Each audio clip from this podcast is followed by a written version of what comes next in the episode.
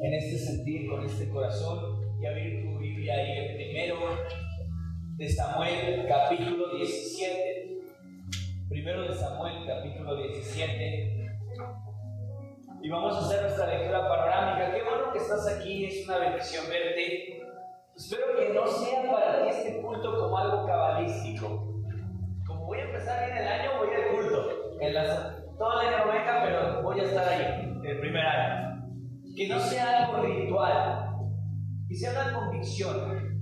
Vamos a buscar a Dios no porque quiero alejar las malas vibras, no porque como que me quiero sentir moralmente mejor. Voy a acercarme a Dios porque quiero conocerlo. Quiero, quiero disfrutar de la relación verdadera con Él. Así que vamos a hacer una lectura panorámica. ¿Te parece, iglesia? Amén. Pero vamos a hacerlo con una actitud de mucho gozo y de mucha expectación. Vamos a leer su Biblia. Así de que no vamos a leer un libro cualquiera. No vamos a leer eh, una comedia, una literatura barata vas a escuchar la Biblia misma. Entonces, si vas a oír la voz de Dios, tiene que ser algo poderoso y, e importante. Dice así la palabra del Señor. Vamos a leer desde el versículo 23 al versículo 37. Será nuestra lectura panorámica, así que pon toda tu atención en ello. Mientras él hablaba con ellos, y aquí que aquel paladín, ¿quién era ese paladín, iglesia? Vamos a, vamos a empezar bien, iglesia. Me hagas enojar. Mientras él hablaba con ellos, he aquí que aquel paladín se ponía en medio de, de, de los dos campamentos que se llamaba Goliat, el filisteo de Gad, salió de entre las filas de los filisteos y habló las mismas palabras y las oyó David. ¿Habló qué iglesia? Las mismas palabras. Y todos los varones de Israel que venían a aquel hombre huían, que veían, perdón, huían de su presencia y tenían gran temor. Y cada uno de los de Israel decía, ¿no habéis visto a aquel hombre que ha salido? Él se adelanta para provocar a Israel. Al que, se, al que venciere, el rey y hará y le dará su hija y eximirá tributos a la casa de su padre en Israel entonces habló David a los que estaban junto a él, diciendo, ¿qué harán al hombre que venciere a este filisteo y quitare el oprobio de Israel? Porque ¿quién es este filisteo incircunciso para provocar a los escuadrones del Dios viviente? El pueblo le respondió las mismas palabras diciendo, así hará al hombre que le venciere. Y oyéndole hablar, Eliab, su hermano mayor, con aquellos hombres, se encendió en ira contra David y dijo, ¿para qué has venido, para qué has descendido acá? ¿Y a quién has dejado aquellas pocas ovejas en el desierto? Yo conozco tu soberbia y la malicia de tu corazón, que para ver la batalla has venido. David respondió, ¿qué he hecho ahora? ¿No es esto mero hablar? Y apartándose de él hacia otros, preguntó de igual manera y le dio el pueblo la misma respuesta de antes. Fueron oídas las palabras de David que David había dicho y las refirieron delante de Saúl y él lo hizo venir. Y dijo David a Saúl, no desmaye el corazón de ninguno a causa de él. Tu siervo irá y peleará contra este filisteo. Dijo Saúl a David, no podrás tú ir con aquel filisteo para pelear con, él, porque tú eres muchacho y el hombre de guerra, desde, y hombre de guerra desde su juventud. David respondió a Saúl, su siervo era pastor de las ovejas de su padre, y cuando tenía un león, un oso, y tomaba algún cordero de la manada, salía yo tras él, y lo hería y lo libraba de su boca y si se levantaba contra mí, yo le echaba mano de la quijada y lo hería y lo mataba. Fuese león, fuese oso, tu siervo lo mataba. Y este filisteo incircunciso será como uno de ellos, porque ha provocado al ejército de los fieles. Añadió David, Jehová, que me ha librado de las garras del león y de las garras del oso. Él también me librará de la mano de, de este filisteo y dijo Saúl a David, ve, Jehová esté contigo. Esta es nuestra lectura panorámica, iglesia. En esta lectura vemos varios diálogos, varios personajes, varias actitudes. Y yo quiero que tú y yo comencemos con este plano. Tú y yo escuchamos a nuestro alrededor muchas noticias. El devocional de mi esposa está enfocado en la mañana, hace unos minutos, a recordarnos que vas a escuchar de todo allá afuera. ¿Qué has escuchado allá afuera sobre el virus, iglesia? ¿No has escuchado que está mutando? Que hay otra cepa. Y pues, que sepa, no sepa, que sepa. Lo que sí sabemos es que hay muchísimas noticias sobre eso. En estas noticias no solamente hablan de, un de este virus que está mutando, no solamente hablan de que hay decesos impresionantes y contagios impresionantes. No estoy poniendo en duda, ¿eh? es cierto. Estamos escuchando noticias. No estoy diciendo que sean verídicas o, o falsas. Lo que estoy diciendo es que son noticias. Y en ellas hablan, hablan de muchísimas cosas. No solamente de la política, de lo social, de, lo, de lo de la salud, sino también de lo, económico. Decían que eh, un segundo encierro implicaría el cierre de muchos negocios. Hay tantísimas noticias rodeándonos, iglesia. Pero este es el primer punto que vamos a presentar el día de hoy. Escucha, el versículo 23 dice, mientras él hablaba con ellos, he aquí que aquel padre se ponía en medio de los dos campamentos y, que se llamaba Goliat, el filisteo de Gad. Salió entre las filas de los filisteos y habló las mismas palabras y las oyó David. Y conmigo las mismas palabras. Este punto se llama oyó lo mismo, pero no hizo lo mismo. ¿Sabes? Tú vas a escuchar lo que los demás escuchan. Tú, tú y yo no hemos sido llamados a cerrarnos, no hemos sido llamados a taparnos los oídos. No dice Dios que cuando escuches esas noticias del coronavirus, de la economía, tú digas, no, no, no, soy cristiano, tengo esas de un buen santo. Lo compuse en la mañana. No dice Dios que tú, ay, no, no, pasa nada, no, no, no, para nada. Yo, yo no creo que exista el coronavirus. Yo creo que es una falsa, yo no sé si es cierto. Dios no, no te llama a cerrar los oídos. Porque quiero decirte algo, iglesia, vas a oír lo mismo pero no deberíamos hacer lo mismo. Porque David oyó lo mismo que todos, pero no hizo lo mismo que todos. Ahí se encuentra la grande y abismal diferencia. Oír lo que todos, pero hacer la diferencia. Tú vas a oír que hay una nueva cepa que ya viene en España, que se va a dar en México, que la vacuna trae reacciones malas. Tú vas a oír de todo. La pregunta es, ¿qué vas a hacer? Porque David oyó lo mismo, pero no hizo lo mismo. Hay tres leyes respecto a lo que escuchas. Oír lo mismo, pero no hacer lo mismo. Dice la palabra de Dios en Salmo 112, 7. No tendrá temor de malas noticias. Su corazón está firme, confiar en Jehová. No tendrá que, iglesia, temor. No dice que vas a ser un envalentonado, un soberbio, que digan, está bien, echenme las noticias que quieran.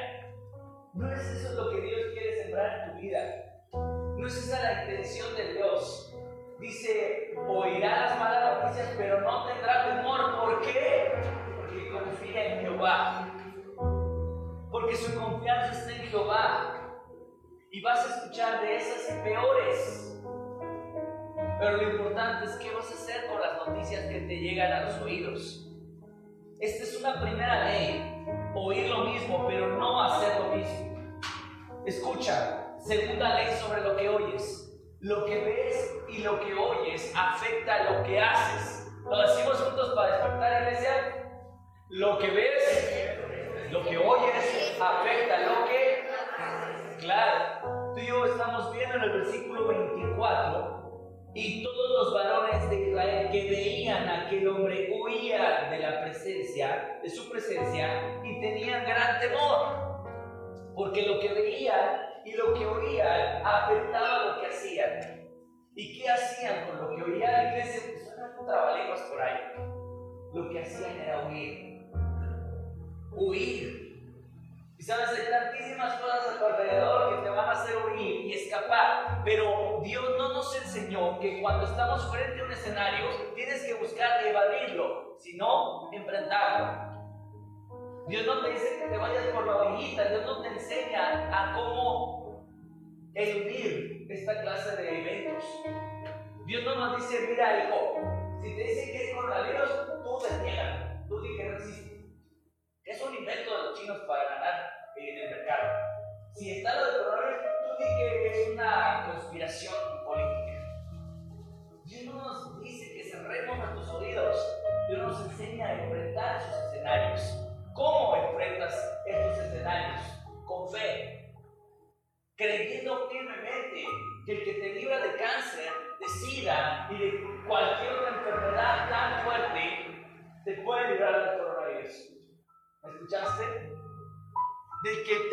te ha sostenido por quién sabe cuántos años tengas, te va a sostener todavía más, aún cuando sea una etapa económicamente difícil.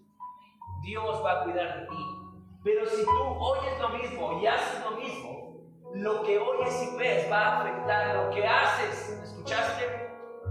Ay, Nanita, dicen que se va a venir bien fuerte lo de la economía.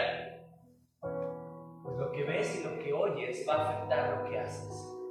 Porque vas a llenarte de miedo. Y el miedo va a provocar un estrés en tu vida. Y sabes que el estrés no es una enfermedad, pero provoca muchas el estrés no es una enfermedad, pero provoca enfermedades. ¿Qué provoca el estrés, hermanos? Colitis, gastritis, infartos, hipertensión, un chorro de problemas cardíacos. Y no es una enfermedad, pero provoca muchas enfermedades. Tan solo por qué? Por permitir que lo que oímos y vemos afecte lo que hacemos. Mira lo que dice primero de Samuel 13, 6 y 7. Escúchalo con atención. Cuando los hombres de Israel que estaba en estrecho, porque el pueblo estaba en la tierra, se escondieron en cuevas, en fosos, en peñascos, en rocas y en cisternas. Cuando vieron que estaban en estrecho, cuando vieron que los enemigos los, los tenían rodeados, pero dice más, los hombres de Israel que el versículo siguiente, digan Y algunos de los hebreos pasaron a Jordán a la tierra de Gar y de Galán pero Saúl permanecía aún en gira y todo el pueblo iba tras él temblando. Mira, aquí nos dice que, aquí nos dice que no hicieron nada, no sí hicieron nada, se echaron a correr, se metieron en cisternas, cruzaron ríos, mira, no, le tenían tanto miedo al enemigo que cruzaron a Gilgal cuando era un río muy, muy eh, furioso. O sea que le tenían más miedo al enemigo que al río. Hay, hay cosas que, que, llegamos a hacer con el miedo en nuestras vidas. Nos arrincona y nos presiona, nos hace tomar decisiones incorrectas. El temor nos hace alejarnos de Dios muchas veces. ¿Qué dijo el hombre al que le dieron las minas de oro? O las minas, los talentos, perdón. Te tuve temor y las escondí. ¿Qué dijo Adán y Eva cuando Jesús, cuando Dios nos andaba buscando en el huerto? Tuvimos miedo y nos escondimos. Cuando tú tienes temor a las circunstancias y no a Dios, ese temor falso te hace alejarte de Dios, esconderte, huir. Y Dios no quiere que tú, y yo seamos unos valentones soberbios, sino que nuestro temor sea dirigido a una sola persona, Dios. Cuídate de que Dios te quite su bendición y su sustento. Ahí sí, ten mucho miedo. Pero no te importe si, si cae la economía mundial, porque Dios te va a sostener y te va a mostrar que puedes sostenerte años y años, aún en el mismísimo desierto. Yo creo en Dios. Y mira, mira lo que dice la palabra del Señor respecto a ese temor que los invadió. Mateo 26, 55 y 56. En aquella hora dijo Jesús a la gente, como contra un ladrón habéis salido con espadas y con palos para prenderme. Cada día me estaba con vosotros enseñando en el templo y no me prendisteis. Mas todo esto sucede para que se cumplan las escrituras de los profetas. Entonces todos los discípulos, dejándole, huyeron. Gracias. ¿Quiénes huyeron, iglesia? ¿Sí estás despierto? ¿Sí estás poniendo atención? Ok, porque con ese cubrebocas como que no te agarro la onda de tu carita. Mira, estos versículos dicen que los discípulos fueron los que echaron a correr. Discípulos que vieron a Jesús resucitar muertos, que vieron a Jesús levantar enfermos, discípulos que tuvieron un testimonio impresionante. Jesús le dice, tanto tiempo me viste ahí en el templo enseñando. En ese lugar estaban sus discípulos. Pero en un momento de presión, en un ministerio, del ministerio de Cristo, donde lo estaban arrestando para ser crucificado, ¿qué hicieron todos sus discípulos? Huyeron. Porque quiero decirte algo, la vida cristiana lleva implícita toda esta clase de persecuciones. Jesús dijo, si a mí me lo hicieron, a ustedes se los van a hacer. Cuidado porque ustedes los van a perseguir. Cuidado porque van a presentar adversidades. Cuidado porque ustedes van a ser los principales objetivos del diablo. El Señor no nos dibujó una vida cristiana sin, sin ningún obstáculo. No nos presentó una vida de un camino allanado. Nos presentó un cristianismo que lleva implícito mucha complejidad. Pero ¿sabes qué pasa? Que cuando el cristiano débil se enfrenta a esta clase de circunstancias, lo primero que hace es huir porque al ver y al oír lo que está pasando a su alrededor, domina su vida y toma decisiones equivocadas, apresuradas, presionadas. Fíjate cómo los discípulos mismos, quienes tuvieron tanto testimonio del poder de Dios, salieron corriendo. Porque lo que ves y oyes afecta a lo que haces. Y a lo mejor ahorita tú estás tan invadido de esas noticias de no, hombre, los casos van en aumento, es verdad. Y se mueren muchas personas, es verdad. Y, y está mutando, es verdad, todo es verdad, pero ¿qué vas a hacer con esas noticias? ¿Vas a ponerte histérico? ¿O es el momento de poner a prueba tu fe? Y decir, sí, es verdad que existe un coronavirus. Y sabes qué? Es verdad que yo puedo morir por él si Dios me lo permite.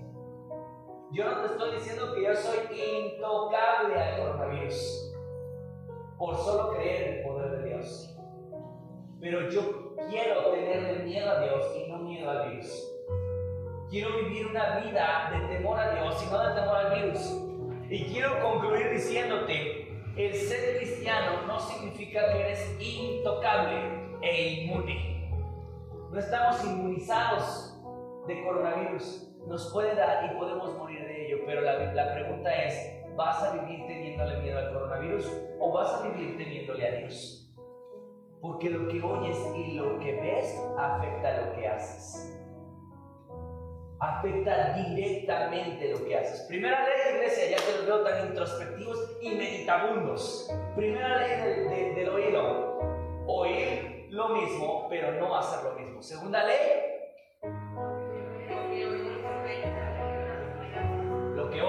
afecta lo que haces. Tercera ley, no es lo que oyes, sino qué haces con lo que oyes. Mira lo que dice primero de Samuel 11, 1 al 8. Así te ya estudiamos verso a verso. Después subió Naas a y acampó contra Jabes de Galán.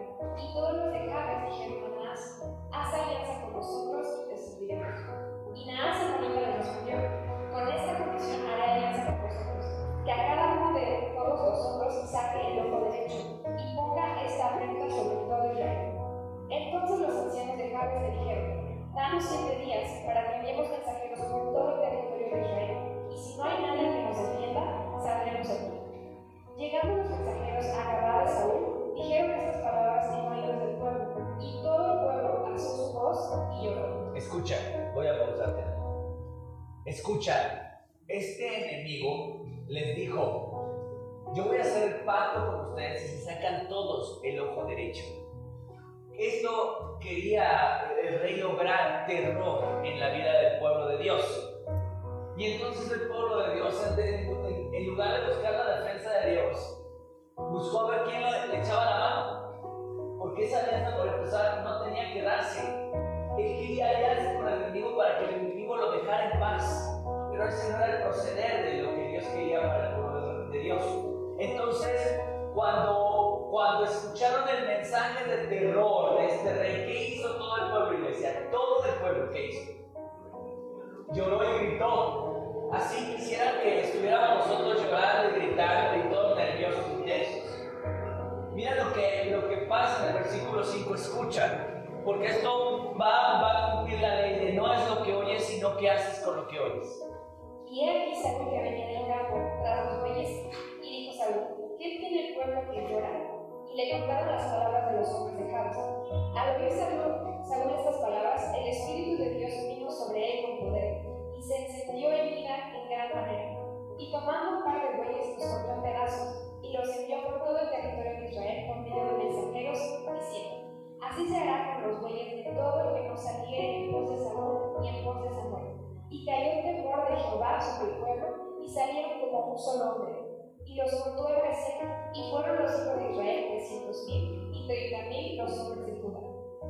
Tú lees toda la porción de este capítulo, vas a encontrar que el pueblo tuvo victoria. El pueblo gana esta batalla. Y todo porque un hombre oyó lo mismo, pero no hizo lo mismo. Oyó, pero lo que oyó no afectó lo que hizo. Y escuchó, pero ¿qué hizo con lo que escuchó? Con lo que escuchó hizo lo siguiente, tú lo escuchaste, tú lo leíste. Agarró los bueyes que llevaba, los partió en pedazos y los mandó a Israel, a todas las tribus. Y les dijo, así voy a hacer con los que no peleen. ¿Verdad? ¿Qué agresivo Saúl? ¿Qué estaba haciendo Saúl con esta acción? Estaba despertando, despertándonos a la guerra, levantándonos, levantándonos del temor. Y los desafió, los estaba desafiando. Eso es la Biblia con nuestras vidas. Saúl hizo lo que hace la Biblia en tu vida. Desafiarte a levantar, que no te dé miedo. Entonces dice, levántate y, y juntó un ejército que estuvo lleno, y ahí lo dice, lleno del temor, pero de Dios. Pues espérate, ya un pueblo tan atemorizado estaban chillando y gritando, y luego viene Dios a sus vidas y los llena del temor de Dios. ¿Cómo? ¿Quiere Dios un pueblo abanicado, lleno de miedos? No, quiere un pueblo lleno del temor, pero de Dios. Que tú tengas miedo a Dios y no a un coronavirus y no a una, unas finanzas que parecen grises. Dios quiere que todo tu temor esté dirigido a la persona correcta y esa persona correcta es Dios.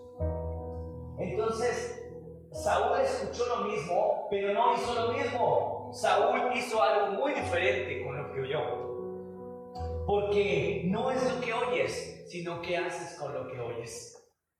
Estoy seguro que muchos de nosotros estaremos en este escenario tan difícil que todo el mundo está pasando.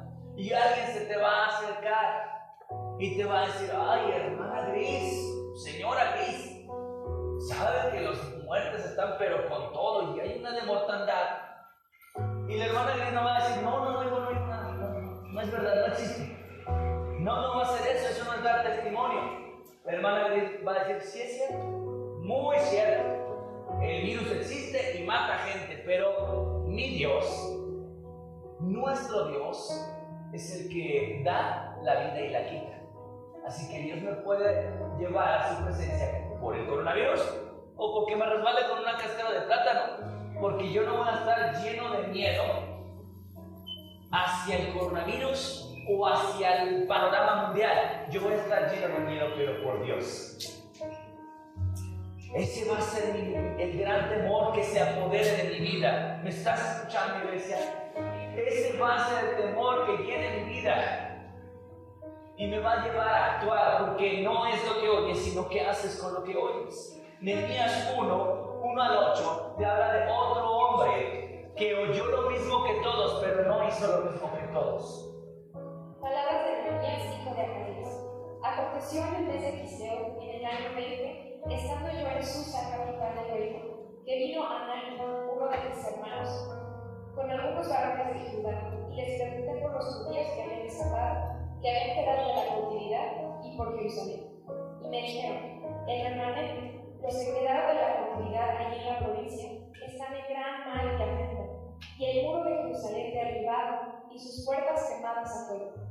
Cuando oí estas palabras me senté y lloré, e hice duelo por algunos días, y ayuné y lloré delante del Dios de los cielos. Hasta ahí tantito era Cuando oí estas palabras, ¿qué estaba oyendo? ¿Un mensaje alentador, Nehemías? Nehemías estaba escuchando algo muy bonito acerca de la condición de su ciudad. No escuchó que estaba mal, que el pueblo estaba llevado cautivo, que los muros estaban quemados, que las puertas estaban quemadas y los muros derribados. No escuchó un mensaje alentador. ¿Tú estás escuchando un mensaje alentador en las noticias? Estás en las mismas que Nehemías, ¿eh? Ahora, ¿qué hizo Nehemías con lo que oyó? Se puso a llorar. Se sentó, se enlutó, ayunó y oró al Dios de los cielos. Pero no se quedó ahí. No solamente hizo todo esto, él puso las manos a la obra hizo una oración que, está del 4 al 8, digo del 5 al 8, y luego fue el que empezó la reconstrucción de los muros. No nada más se trata de oír, escandalizarnos y chillar y llorar. Tampoco se trata de hacer que no oímos nada y negarlo todo. Eso no es fe. Fe no es decir, no, no, no, no, no me va a tocar. Este, peste no me va a tocar. Y usa el versículo de la Biblia. Porque no entrará en mi casa peste, porque Jehová no es lo que dice la Biblia, no se refería a eso. Dios te tiene y nos tiene a todos en este escenario de una pandemia mundial para que conozcamos su poder. Y no eres inmune y no eres intocable. Dios quiere que en medio de esta pandemia en la que todos estamos, tú le conozcas de una manera que a lo mejor no la has conocido. Que es muy seguro que no lo estés conociendo. Por eso nos tiene donde nos tiene para que le conozcamos. No para que te envalentones y digas, a mí no me toca porque Jehová está conmigo. Pero sí está contigo, pero eres inmune. Mi temor es a Jehová. Y te puede pasar. ¿Me estás entendiendo, amada iglesia? Escucha, escucha. Vamos a repetir las tres leyes para cerrar este punto. Oír lo mismo, pero no hacer lo mismo. Lo que oyes y lo que ves puede afectar lo que haces. Tercera ley, oír, no, perdón, no es lo que oyes, sino qué haces con lo que oyes. Ahora escucha el, versículo 25, escúchalo, pon atención. Y cada uno de los de Israel decía, ¿no habéis visto a aquel hombre que ha salido? Él se adelanta para provocar a Israel. Al que venciere, el rey le enriquecerá con grandes riquezas y le dará su hija y examinará, eximirá los de a la casa de su padre en Israel. Fíjate lo que estaba pasando en este momento. Saúl quiso incentivar, dijo incentivar. Quiso dar un incentivo a la nación para ver quién, quién, lo, quién venciera a Goliat, le iba a enriquecer y le iba a eximir de tributos y le iba a dar a su hija. Imagínate hasta dónde llegó. A quien venció se doy a mi hijas. Si lo, si lo ves. Hasta ese punto llegó el rey Saúl. A, a, a, incentivar a la nación. Ahora escúchame lo que te voy a decir. Los incentivos dicen mucho de nosotros. ¿Qué es un incentivo, iglesia? ¿Qué entiendes por un incentivo? ¿Sí, Martita? Un ánimo, un premio, ¿qué más? ¿Qué, entienden por incentivo? En la mañana Rubén Chapa nos dijo una palabra. ¿Se acuerdan? Los que estaban en la mañana del estar. ¿Qué dijo Rubén? Es una motivación. ¿Cierto? Un incentivo es una motivación. Y incluso las empresas dan incentivos. Y los incentivos muestran las intenciones. Di conmigo eso. Los incentivos muestran las intenciones. Claro, o sea, cuando te dan un incentivo de puntualidad, tú te haces puntual por el incentivo. No, no porque te das. Porque no es correcto ser puntual. Me den o no me den, es correcto ser puntual.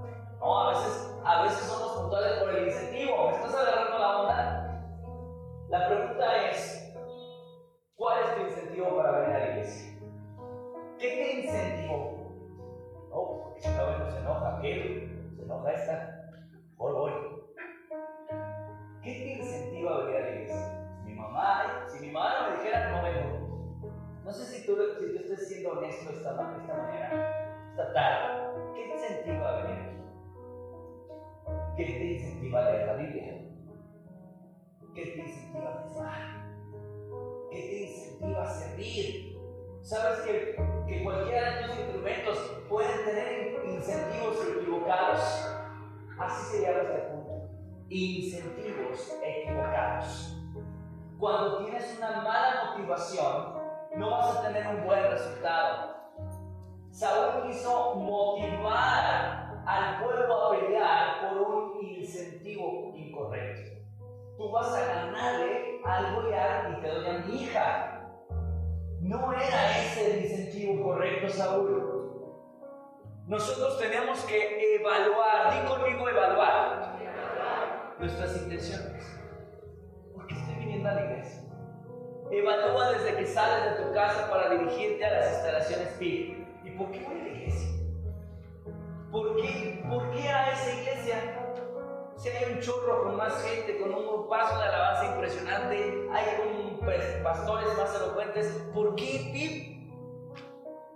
¿Por qué tendría que ser esta? Evalúa tus intenciones. Porque a lo mejor tus intenciones no son las correctas. Vengo porque no me vaya tan mal. Vengo pues porque, porque no se enoje Dios y, no me quite la chamba. ¿Por qué vienes a la casa de Dios? ¿Vienes para agradecer? ¿Vienes para conocer al Señor? ¿Vienes para alabar su nombre? Y si vienes a eso, ¿por qué entonces no lo haces? ¿Por qué entonces tienes que ir, sí, hacer de tripas corazón para sacarte gloria a Dios? ¿Por qué? Tal vez porque tus intenciones no son las correctas. ¿Quieres que nos diga algo fuerte Dios? Él te va. Mira lo que dice Juan 6:26. Y quiero que te la tomes personal, iglesia. Respondió Jesús y les dijo, de cierto, de cierto os digo que me buscáis, no porque habéis visto las señales, sino porque comisteis el pan y os saciasteis. ¿Sí escuchaste? Si te la tomaste personal cuando Dios dice, tú vienes a mi casa no por mí, vienes por lo que te doy. Vienes para ver qué te doy. Vienes para qué, a ver qué sacas de provecho en esto. Y si no te sentiste aludido, ahí te va la voz de nuestro queridísimo hermano Pedro. Mateo 26, 27 y 28. Mateo 19, 27 y 28. Entonces Nosotros lo hemos dejado todo y hemos seguido. ¿Qué pues tendremos? Y Jesús les dijo, de cierto os digo que en la regeneración, cuando el Hijo del Hombre se siente en de su gloria, vosotros, que me habéis seguido, también os sentaréis sobre doce tronos, para juzgar a las doce tribus de Israel. Gracias, hágalo. Oye Dios, pero si yo me congrego, ¿qué pues recibiré? ¿Por qué vienes? ¿Por qué lees la Biblia? ¿Por qué sirves a Dios? El púlpito y los instrumentos y los ministerios pueden tener otras intenciones para llegar a ellos. ¿Cuál es tu incentivo para asistir a la iglesia? ¿Qué te incentiva a llegar temprano a la iglesia? ¿Qué te incentiva a llegar puntual? Que yo no diga, que no te sirva, que ya no hable de la impuntualidad. ¿Qué te,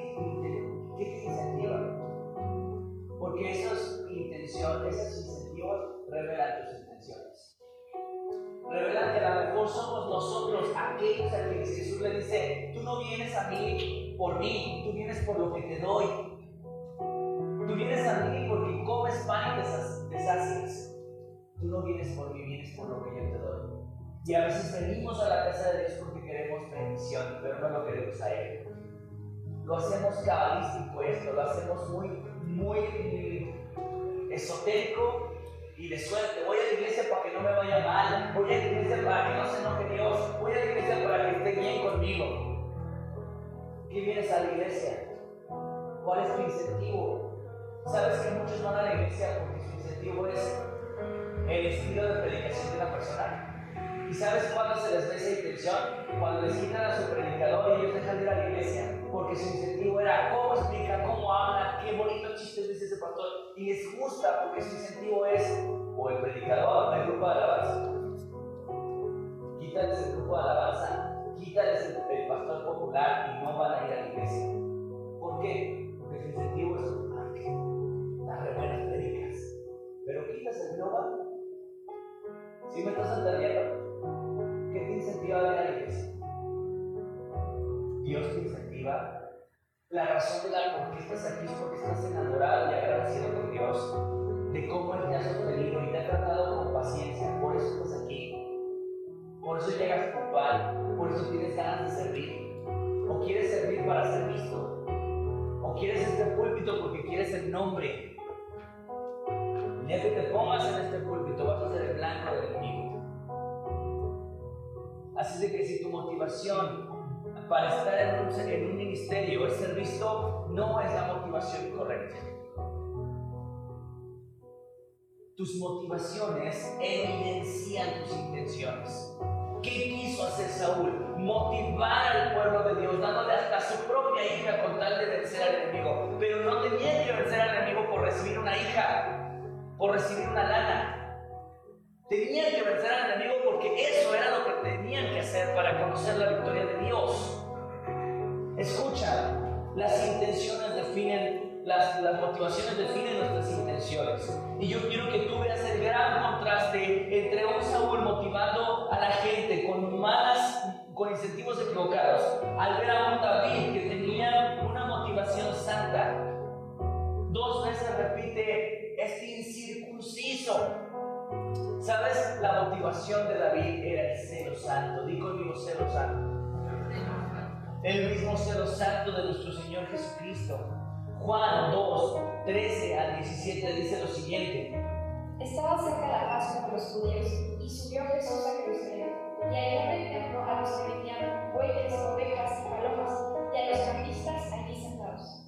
Y haciendo una azote de cuerdas, echó fuera del templo a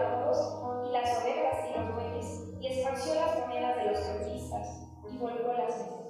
Y dijo a los que vendían palomas, quitad de aquí esto, y no hagáis de la casa de mi padre casa de mercado. Entonces se acordaron sus discípulos, y está escrito, el celo de tu casa me consume. El celo de tu casa. ¿Qué está tan complicado? Nos encanta ver a Jesús acercando a un niño y diciendo, ay, que no sea como este niño. No voy a dar el Nos encanta ver a Jesús amable, a Jesús paciente, a Jesús amoroso, pero cuando nos presentan este Jesús plasmado en la Biblia, haciendo un chicote, que agarraron a latigazos a medio mundo, ¿te gusta esa escena? Pero fue hecha para que se cumpliese lo escrito, el celo de tu casa me consume. Porque las relaciones, di conmigo, las relaciones necesitan celo. Sí, claro. Quiero preguntarte algo, teólogo, fase 3. ¿Dios es celoso? Sí lo es. Dios es celoso. Y si es celoso, nos da el principio de que los celos no son malos, mientras sean los celos correctos. Porque están los celos infundados, los celos, los celos enfermizos, los celos por inseguridad. Pero es necesario los celos en una relación. Son necesarios. Imagínate que tú tengas una relación matrimonial y, y, y estés coqueteándole a tu esposa y te digas, ay, bueno, los dejo en privado porque estoy cómodos. No, ¿verdad? Como que te paras y ¿qué onda aquí? ¿Qué está pasando? Y la abrazas y haces algo, el punto que muestres que es tu esposa, es tu mujer. ¿Sí me entiendes? Sí que sí. El celo es importante porque el celo denota, así como tus intenciones, tus eh, motivaciones denotan tus intenciones, tu celo muestra tu interés, tu amor, tu afecto por algo. ¿Sabes? Hay gente que es muy celosa de su trabajo, más que de su esposa. Hay gente celosa, no le toques a su trabajo porque es celosa. La tratan con celo a su trabajo, a su empresa. Es más, te a dar un ejemplo muy fácil. Hay gente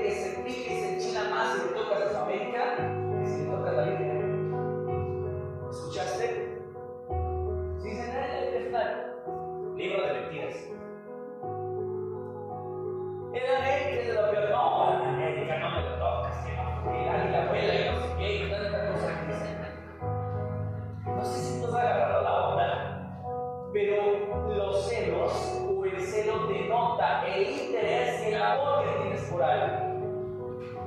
Claro, a todos nosotros no nos ha tocado echar con nuestras escenas de celos con nuestras esposas o esposos.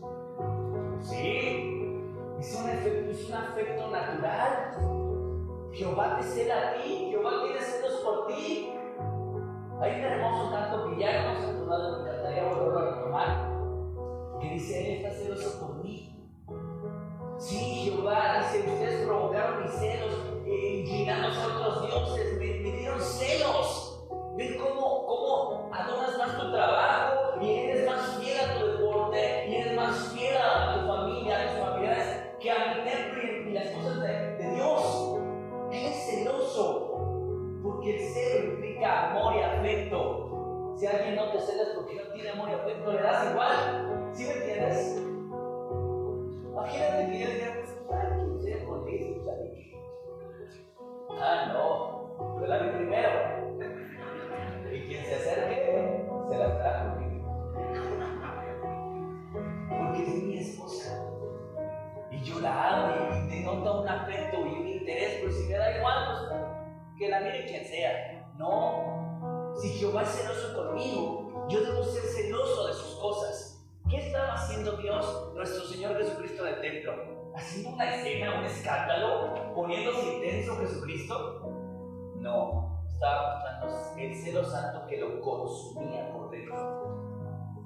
Oye, ¿cómo van a agarrar mi casa de, de mercado?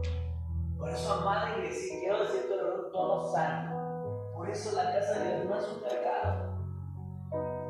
Yo sé que todos tenemos necesidades y a veces nos da mucha tristeza, pena, dolor, decirte, no puedes vender aquí, porque no es un mercado.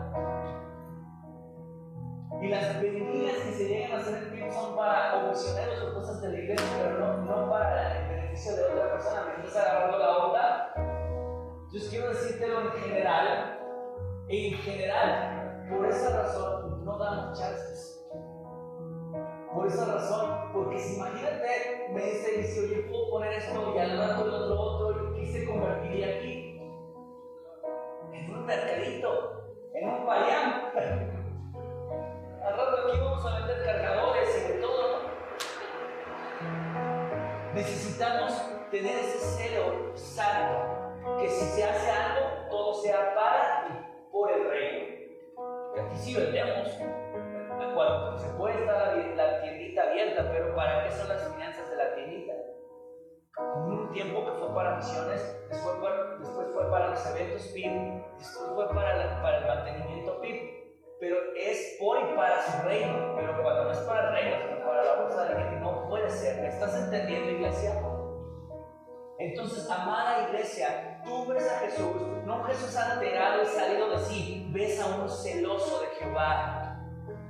Y sabes, a veces tenemos más celo de la América, más celo del trabajo, más celo por otras cosas que por las cosas de Dios. Y a la casa de Dios la abandonamos, la menospreciamos, la desatendemos. Y si la, si la injuria, si se dice injuria, nos da igual. Un día a mí me puso encendido cuando un tipo dijo, o una persona dijo, que por las luces que tú ves ahí, esas lucecitas azules, que alguien iba pasando y dijo, ¿qué será esto? Ha de ser un antro. Yo me enojé muchísimo. Porque dije, ¿cómo hablan de la iglesia tan así a la ligera. O sea, no puedes catalogar por una, por una luz, es un antro. No puedes hablar mal de la iglesia. Y en realidad no lo estaban diciendo porque esta persona lo, lo dijera así. Lo quería porque no les gustan las luces ¿Me estás entendiendo? Y ofendieron la casa de Dios solo por justificar un berrinche. Y la verdad, a veces se me salió ahí mi carnalidad no sé si se dio de control hacerlo, pero dije, pues, ¿este cuate qué piensa? Ha ido un antro, tiene cara de antro esta iglesia y la iglesia, como para estar diciendo esas sandeces. Cuando algo te, te, importa y estás enamorado de eso, tú estás celoso por ello. Cuando algo no te importa, pueden hablar lo que quieran, pueden decir lo que quieran, y te da igual. Pero David tuvo una motivación santa para derrotar a Goliat. No fue que iba a salir casado, no fue, que iba a salir rico. Su motivación era la ofensa que el, que el enemigo provocaba en el ejército Dios de Israel. Y lo dijo dos veces, ¿quién es este incircunciso? Para desafiar a los ejércitos de Dios. Entonces su motivación evidenció su corazón, un corazón de un hombre celoso por las cosas de Dios, celoso por su reino, celoso por aquello que le, importa a Dios. Porque te voy a decir algo importante, pon atención iglesia. Tú no puedes decir que amas a Dios y no amas lo que Él ama. Tú no puedes decir, yo amo a Dios, me da igual su casa, su iglesia, si están barrido o no, si el piso está todo descarapelado, me importa un comino, pero vamos. ¿Sí me estás agarrando la onda? ¿Sabes cuántos pasamos por aquí, iglesia? ¿No te da pena esto? ¿No, no te da pena eso, eso descarapelado? Se lo merece Dios, iglesia. ¿Tú tendrías esto en tu casa? Iglesia, tú tendrías este piso en tu casa, en tu casa buscas el mejor. Pero a veces no nos interesa la casa de Dios. A veces si ves un papel tirado que va a la del acero, te sigues derecho. Nos debe interesar la casa del Señor. Y creo que todos tenemos que hacer algo por este piso. Porque se merece la casa de Dios un mejor piso. ¿Estás o no estás de acuerdo conmigo? Vas a tener el espíritu de los ancianos de ese entonces, que sabes qué hacer en el templo. El templo vamos a poner oro en el templo. No, oro, hagas, es mucho lujo. Si supieras cómo eran los templos del Señor, Dios se merece lo mejor. ¿Sabes? El hermano Agustín, quien donó gran parte para la remodelación de este templo, tuvo un sueño. Dios le habló y le dijo, mira tu casa, hermano este hermano, Dios lo ha bendecido mucho económicamente. Dijo, y mira mi casa.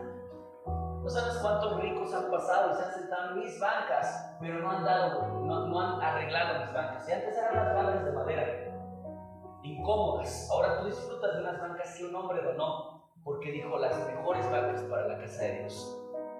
Porque dijo las mejores persianas, las, las cortinas más bonitas para la casa de Dios. Porque dijo hay que embellecer su casa, porque el afecto que tienes a algo que Dios ama evidencia tu amor por Él. Pero pasamos, damos el piso, pues a ver quién lo pone. Pero creo que tú y yo podríamos embellecer su casa y decir, Señor, yo no puedo estar tranquilo si tu casa no está habitada. A lo mejor no con un buen piso, pero yo la voy a habitar. Le voy a dar la importancia que tiene. ¿Sabes? Se requiere celo santo para su casa. Celo por lo que estamos haciendo. Si yo no puedo decir que amo a Dios y vengo a la iglesia y me distraigo y estoy en otra cosa menos en lo que requiere interés, se requiere cero. Amén, iglesia. Entonces, David mostró una motivación correcta, mientras que Saúl quería provocar un, con un incentivo equivocado una motivación que no iba a lograr nada. Mira, mira lo que dice eh, Lucas no, perdón, perdón, me estoy adelantando. Eh, ya, ya leímos Samuel, primer libro de Samuel 14:6. A ver, vamos a leerlo, por favor. Dijo pues Jonathan a su paje de armas: Ven, pasemos a la condición de estos incircuncisos. Quizá haga algo Jehová con nosotros, pues no es difícil para Jehová salvar muchos o con pocos. Gracias. El primer hombre que dijo fue Jonatán. Y Jonatán estaba peleando una guerra que no inició él, la inició Saúl. Entonces, Jonatán dijo, quizá Jehová nos, haga, nos ayude, porque él no tenía la instrucción de Dios. Pero tampoco quería quedarse echado en la maca esperando que las cosas se dieran. Como buen mexicano, ¿verdad? Que el gobierno sea bueno y que las cosas sean buenas para que yo sea bueno. Eso es echarse en la maca,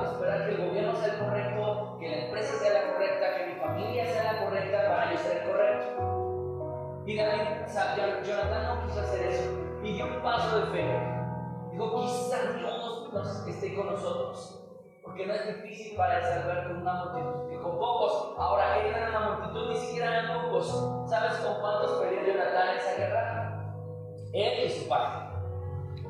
Tan, él y su padre. Y, si tú lees la historia, que ya la leímos verso a verso, estudiamos las citas, nos acordaremos que Jonathan gana esa guerra. Entonces, ¿qué te motiva? ¿Cuál es la razón por la cual tú peleas? Para Jonathan fue un celo Para David fue un celo. Para nuestro Señor Jesucristo, quien es el ejemplo por excelencia, fue un celo. ¿Por qué vives en la iglesia? Porque estás en el ministerio. Mira lo que dice su palabra. Vamos al siguiente punto. Pon atención. Vamos hasta ahorita eh, estudiando lo de, las, lo de oír y hacer diferente, eh, los incentivos equivocados. Versículo 28. escucha el siguiente punto, el tercer punto. Desánimo inesperado. Di conmigo desánimo inesperado. Vamos a despertarnos. Escucha lo que dice el 28. Y oyendo hablar Eliab, su hermano mayor, con aquellos hombres, se encendió contra David. Pues en lugar de encenderse contra Goliat, se encendió contra David. Porque para nosotros, los seres humanos, es más fácil que nos vivamos encendidos en ira contra un hermano que contra el enemigo. Y, se puso bien enojado este, este con su hermano mayor contra David y le dijo, ¿para qué has descendido acá? ¿A quién has dejado aquellas pocas ovejas en el desierto? Yo conozco tu soberbia y la malicia de tu corazón, que a ver la batalla has venido. Le dice entonces su hermano mayor, ¿a qué has venido? ¿Por qué descendiste? Pregunta, David descendió allá porque quiso. ¿Quién lo envió? El Padre.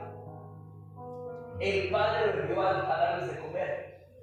Entonces escucha, ella ve la voz de ese hombre carnal que quiere traer desánimo. Por eso se llama desánimo inesperado, porque tú esperarías el desánimo de quien sea menos de tu familia. ¿Cierto o no? O sea, ¿y, quién lo estaba desanimando? Su propio hermano. Su hermano mayor, el hermano que en teoría debería ser el ejemplo. Debería estar encendido en ira, pero Entonces, este desánimo inesperado refiere a que recibió de su hermano las palabras de desaliento más profundas. ¿A qué has venido? Y le dijo dos cosas bastante subidas de tono. Le dijo, yo conozco tu soberbia y la malicia de tu corazón. Se le estaba diciendo, yo conozco tu corazón.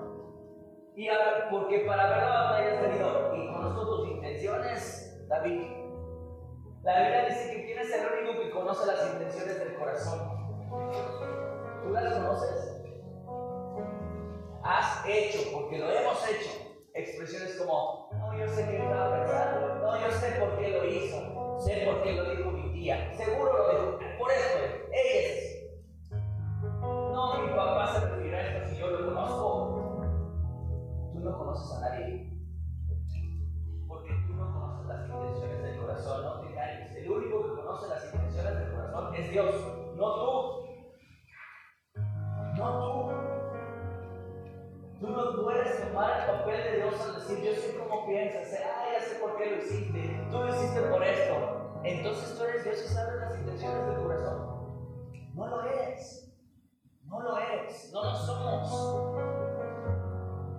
Sabes, a todos nos ha tocado esa parte, a todos nos ha tocado que nos señalen y nos digan, tú eres así, intenciones. Y, lo que busca eh, esta actitud de la, vida del hombre es desanimar, avergonzar, detener. Eso es lo que busca una actitud de diablo. Y a lo mejor nosotros hemos tenido actitudes de diablo con otros. Expresiones como, ¿ya eso vas a la iglesia? ¿Para qué le la Biblia si no cambias? Eso, eso es la voz de diablo desanimando, avergonzando, desaprobando, poniendo en duda las intenciones. ¿Sabes, iglesia? Muchos de nosotros hemos sido el de uno y alguien ha sido nuestro aliado que viene a avergonzarnos. A todos nos ha tocado, a mí me han dicho de todo, iglesia. No, yo sé por qué lo hiciste, pastor. Ya tú lo dices por esto. ¿Sabes? Nosotros no conocemos las intenciones del corazón. Porque ahí estaríamos dando por entredicho que somos Dios y que conocemos las intenciones del corazón. Y no lo es. Escucha, este desaliento busca frenarte. Este desánimo busca eso. Mira lo que dice Nehemías 4, 1 a 3. Cuando oyó señalar que nosotros edificábamos el muro, se enojó y se enfureció en gran manera e hizo escarnio entre los judíos. Y habló delante de sus hermanos y del ejército de Samaria y dijo, ¿Qué hacen estos débiles judíos? ¿Se les permitirá volver a ofrecer sus sacrificios? ¿Acabarán un día? ¿Resucitarán de los montones del polvo las piedras que fueron quemadas? Hay tantito.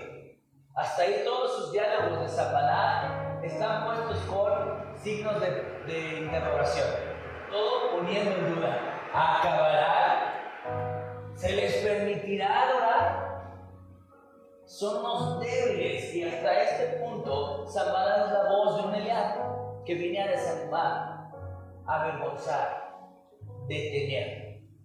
Eso es lo que ella intentó hacer en la vida de, David. Y lo triste es que este freno vino de parte de su propio hermano. Tenemos que entender que las voces del desánimo para la vida del cristiano muchas veces van a ser inesperadamente de tu familia. Y decimos inesperado porque no se espera que tu propia familia te desanime a servir, a asistir, a leer la Biblia, a congregarte, a buscar al Señor. Es inesperado, tú esperarías que son los que deberían impulsarte más a buscar a Dios. Pero escucha, amada iglesia, el impulso viene de Dios, el aliento viene de Dios, el ánimo viene de nuestro Dios amable, porque eso es Dios, Él es Dios, un Dios amable que no ofrenda a nadie su palabra dice que en su ministerio mesiánico, en Isaías y repetido por Jesucristo en el Nuevo Testamento, dijo, yo no apagaré el pábilo que humea. ¿Qué es un pábilo que humea? ¿Qué es un pábilo que humea? Entonces, ¿qué es? Díganlo. Si entiendes que esa parte de la vela, ese palito de la vela, que se está por apagar y tiene un puntito rojo ahí, está humeando y Dios no llega a apagar o a soplar. Dios lo que hace es alentar la llama. Así de que cuántos de nosotros hemos pasado por esa parte donde estamos desanimados, desalentados, humeando. Pues Dios no es ese que apaga, Dios es el que. Tú no debes llegar a apagar la vida de una persona. No puedes llegar a ver que está, está porque se está apagando. Hay signos de que está apagándose. Hay chavitos, mujeres, hombres aquí que tienen signos de que se están apagando. No puedes llegar a decir, no sé a qué vienes. Porque eso es para apagarnos más. ¿Me entiendes? ¿Quién es el que viene a apagarte? A pararte, a frenarte, a detenerte. El enemigo. Y a veces hemos sido las voces del enemigo para apagar a otro. Escúchalo. Mira lo que dice la palabra de Dios en Lucas 8, 49.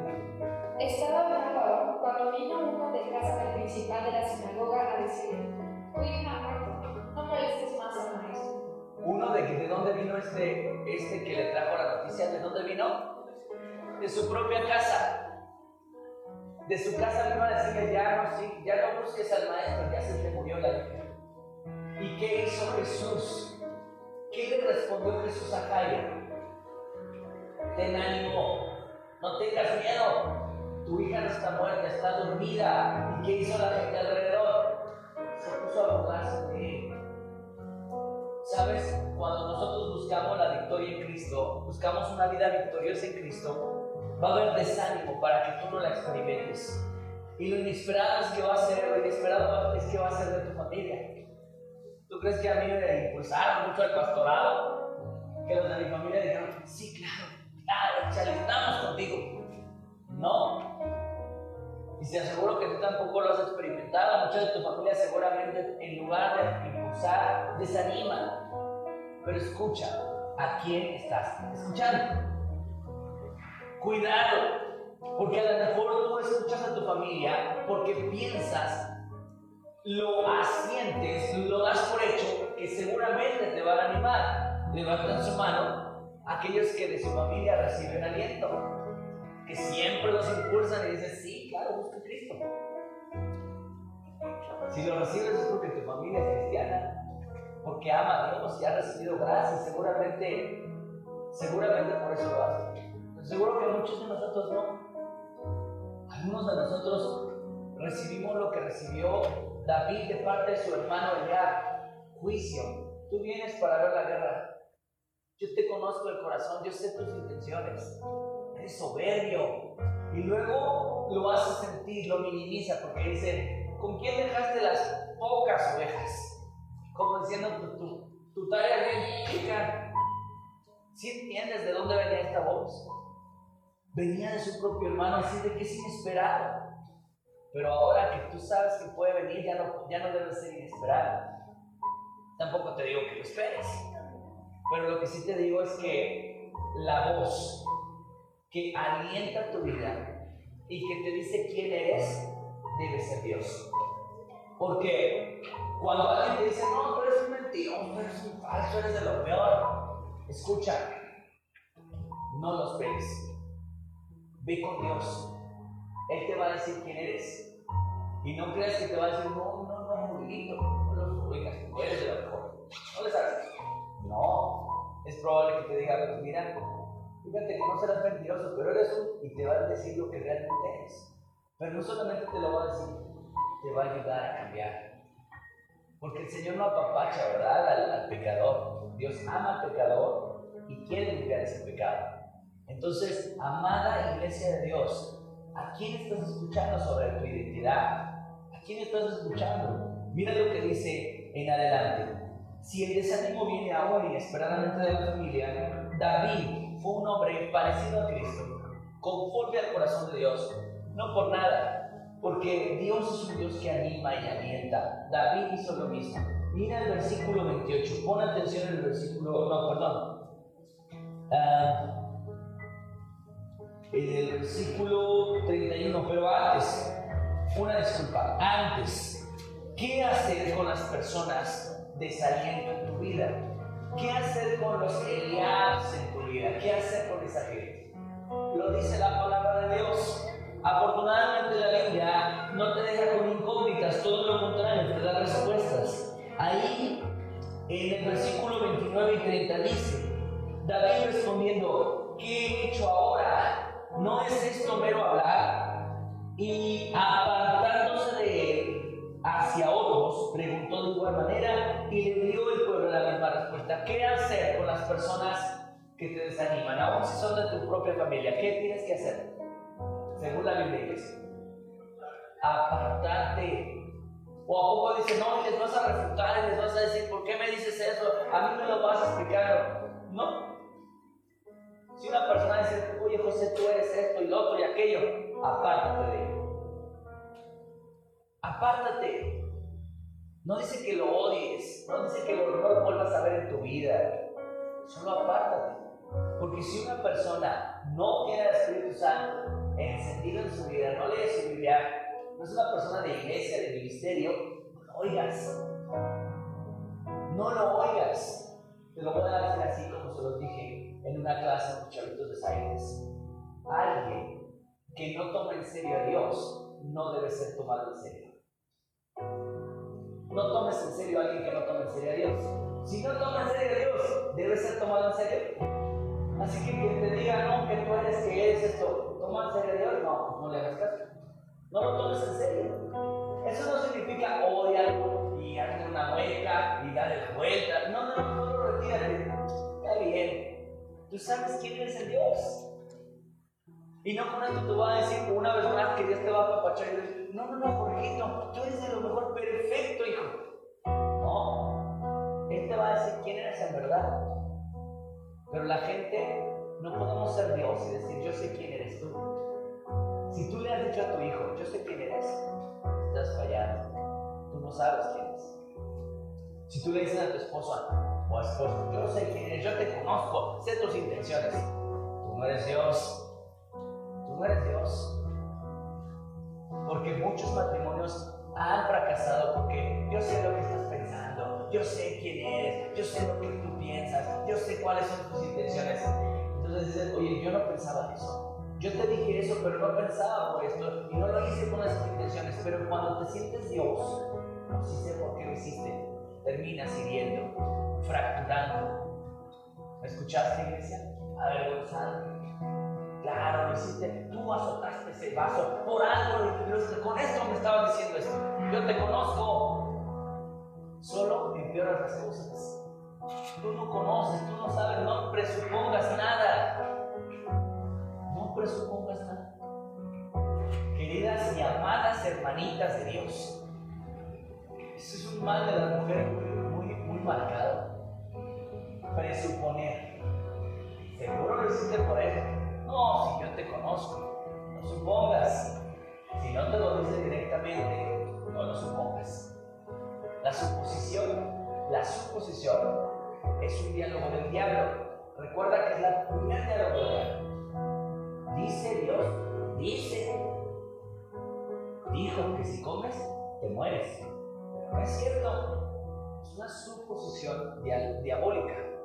Entonces, amada iglesia, el desánimo es un rasgo de Dios en tu vida, mientras el ánimo, perdón, es un rasgo de Dios en tu vida, mientras el desánimo es un rasgo del enemigo. Mira lo que pasa, eh, mira lo que dice la, la, palabra de Dios en Proverbios 4, 13 al 15.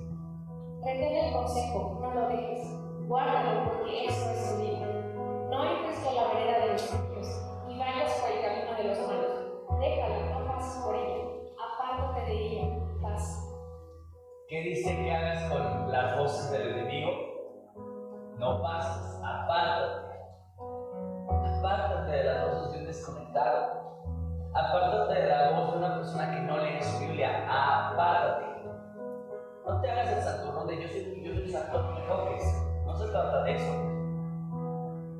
Yo creo firmemente que a eso no se refiere Dios, que aún si una persona, aún tu papá, tu mamá, te da voces de guiar, no significa que le hagas un gesto malo, solo apártate, apártate.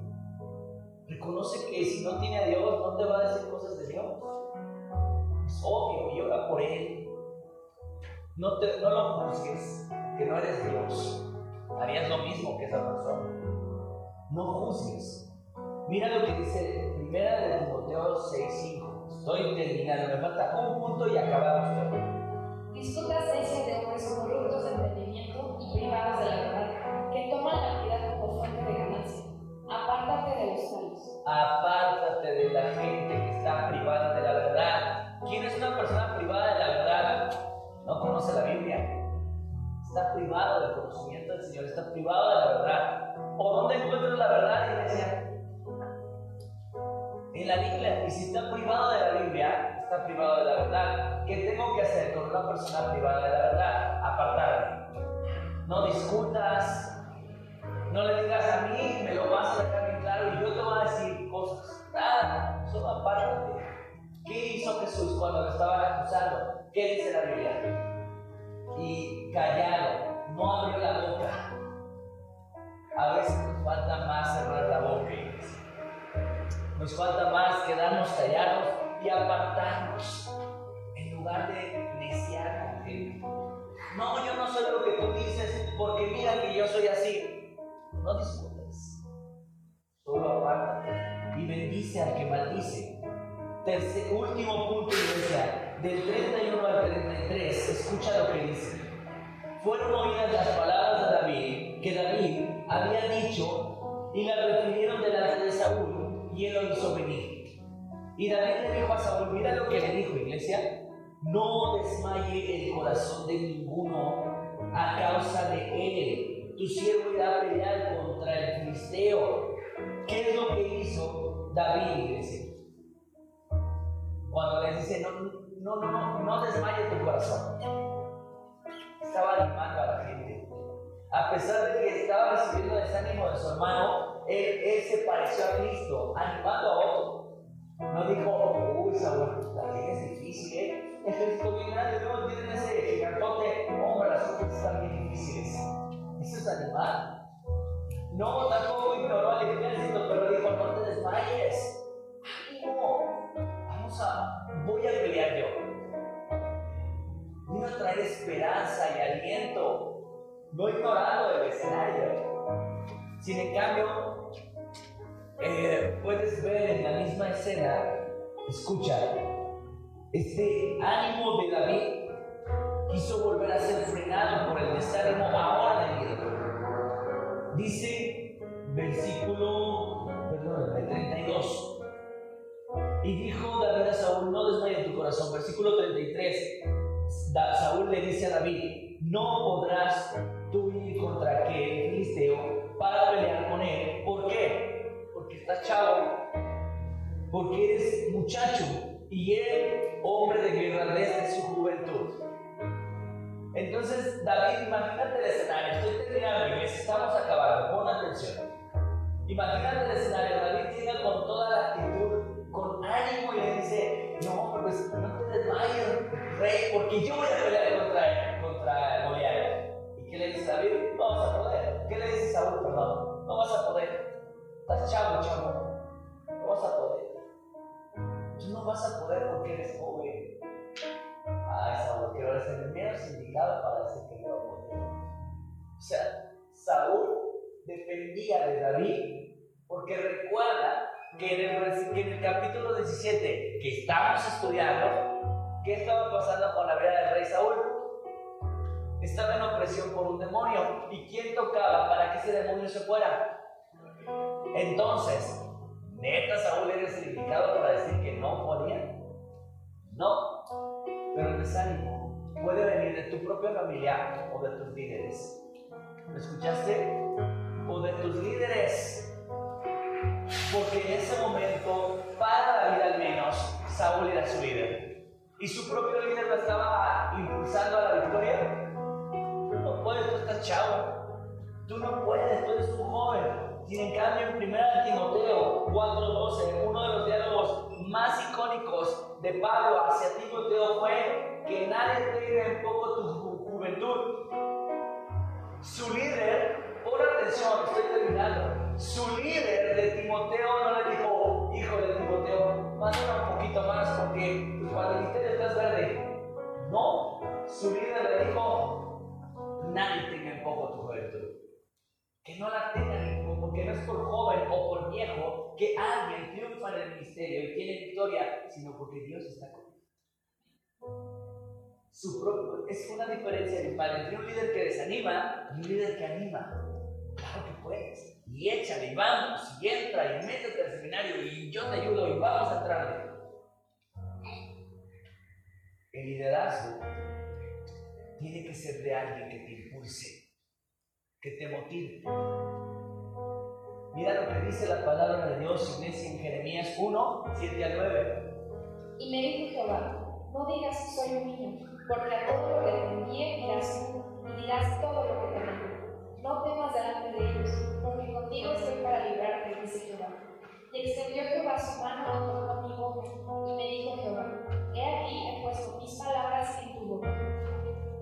Vas a tener liderazgos equivocados. Bueno, no equivocados. Dios los permite por algo. Fíjate que, yo he tenido liderazgos en, en ministerio y me ha pasado y decía, no crees que mi líderes no, pero con todo vas allá. No. Me han llegado a decir, mira, ¿por qué no pones un letrero de electricidad? Yo soy electricista industrial. ¿Por qué no pones un letrero de, de tu que diga que haces instalaciones? Porque esto del ministerio como que es líderes, ¿eh? Y, muchas otras cosas más, pero ni al caso. Y yo mucho tiempo escuché. Mucho tiempo, es más, llegué a tambalear del ministerio dije, oye Dios, si me lo está diciendo mi líder es por algo. O sea, no me lo está diciendo el hijo de la vecina, me lo está diciendo mi propio líder espiritual, es por algo. Pero ¿a quién tienes que escuchar? Solamente, únicamente a Dios. Mira lo que hizo Pablo con Timoteo. Nadie tenga poco tu juventud. Mira lo que hizo Dios con Jeremías. No digas soy joven, porque yo soy el que va a hacer en tu vida algo grande. No se trata de tu edad. ¿Qué hizo Saúl con David? Tú estás chavo, chavo, tú no vas a poder. Tú no vas a poder por el hecho de que estás joven. Podrás liberar el endemoniado tocando, pero de, de, vencer a un gigante yo lo dudo. Bueno, si ya se puede mi ¿verdad? No está en la Biblia. Mira lo que dice entonces, del 34 al 37. Pon atención, es nuestra cita final.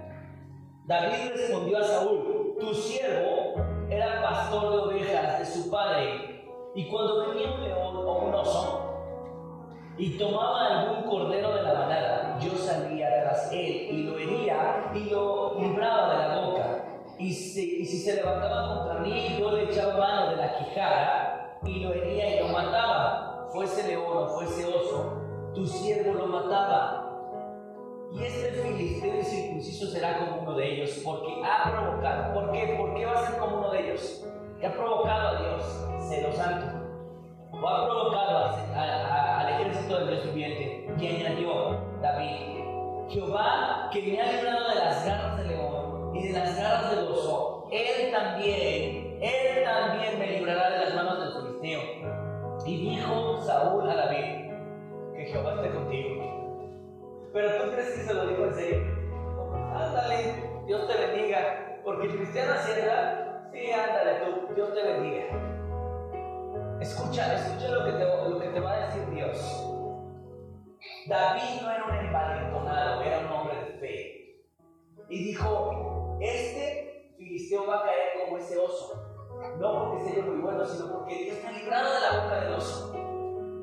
Porque yo he he, tenido testimonio. Y este es el nombre del último punto, iglesia. Testimonio del poder y cuidado de Dios. La, el arma más poderosa contra el enemigo. Él no dijo, ahorita vas a ver porque yo me he agarrado fuerza y, y te puedo vencer. No dijo eso, dijo, yo he testificado, yo soy testigo del cuidado de Dios. Dios me ha cuidado de un oso, me ha cuidado de un león, me va a cuidar de este Dios te ha cuidado de tener cáncer. Dios te ha cuidado de tener sida. Dios te ha cuidado de tener enfermedades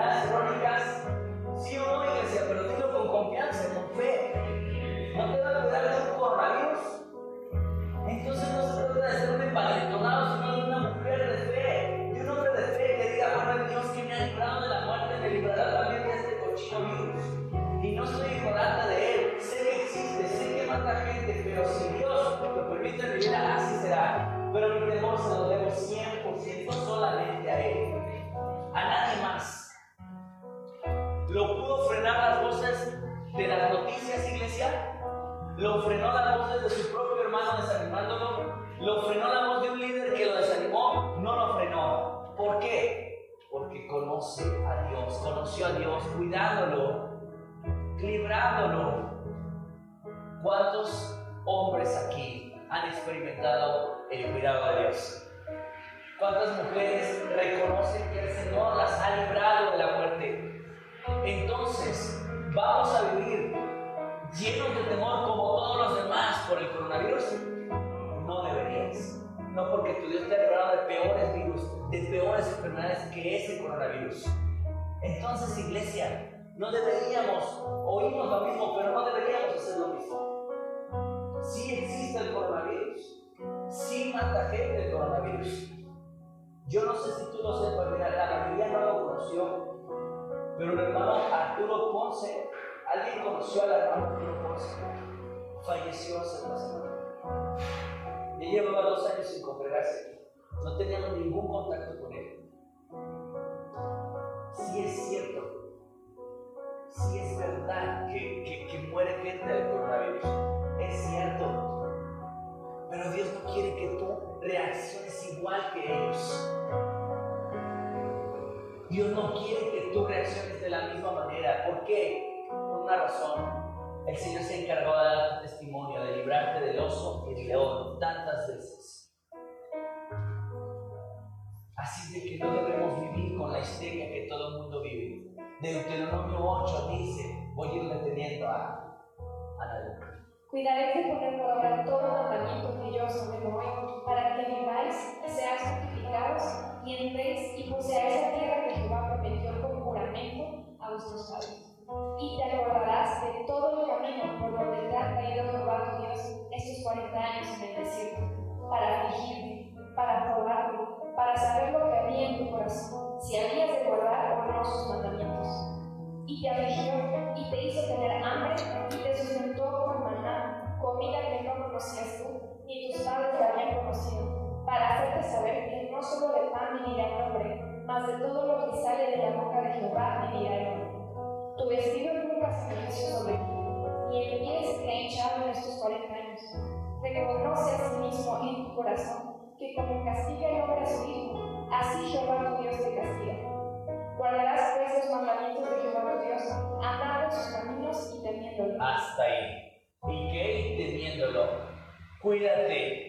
No te olvides quién es el que te dio de comer. No te olvides quién es el que puso vestido en tu cuerpo. No te olvides quién te ha sustentado hasta esta edad que tienes en este momento. El que te ha guardado, provisto, cuidado, aceptado, amado, rodeado de amor, seguirá haciéndolo. En medio de un 2021 que sepa Dios qué va a pasar. Lo que sí sé es que Dios.